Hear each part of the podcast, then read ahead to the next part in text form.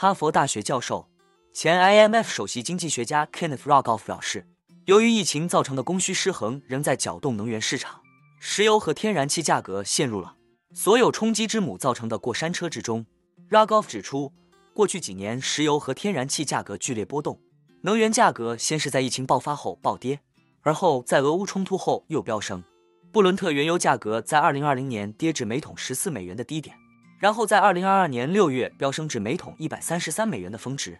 美国能源信息署的数据显示，美国天然气价格也出现了类似的波动，在2020年跌至每加仑1.77美元的低点，然后在2022年达到每加仑5美元左右的峰值。近几个月来，能源价格有所回落，布伦特原油价格维持在每桶80美元左右，天然气价格降至每加仑3美元左右。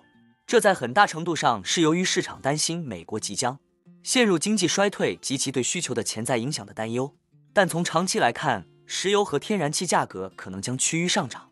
随着疫情带来的前所未有的冲击继续席卷市场，价格将继续出现大幅波动。Rogoff 说，当出现能源冲击时，可能需要巨大的价格变化才能使市场出清。疫情是所有冲击的根源，带来了自二战以来最大的持续需求变化。越来越多的能源巨头正在投资提高原油产量。到二零二三年，美国有超过一千亿美元的石油公司进行大型合并，但一些专家警告说，这些投资可能需要数年时间才能解决该行业长期供应不足的问题。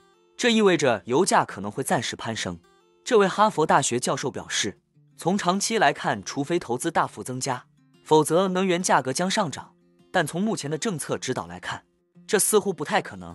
供需的冲击极有可能继续搅动能源市场和全球经济。原油需求增加对美国石油生产商来说是一个福音。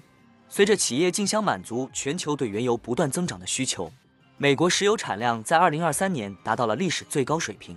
EIA 预计美国2024年的平均日产量将达到1320万桶，2025年的平均日产量将达到1340万桶，至少在未来两年将创下新纪录。那我们今天的节目就先分享到这里。你也喜欢用宏观经济看全球投资的机会吗？如果你也喜欢这样的内容，记得帮我点赞以及订阅分享，YouTube 的大数据就会再推荐类似的影片给你哦。那我们下一支影片见了，拜拜。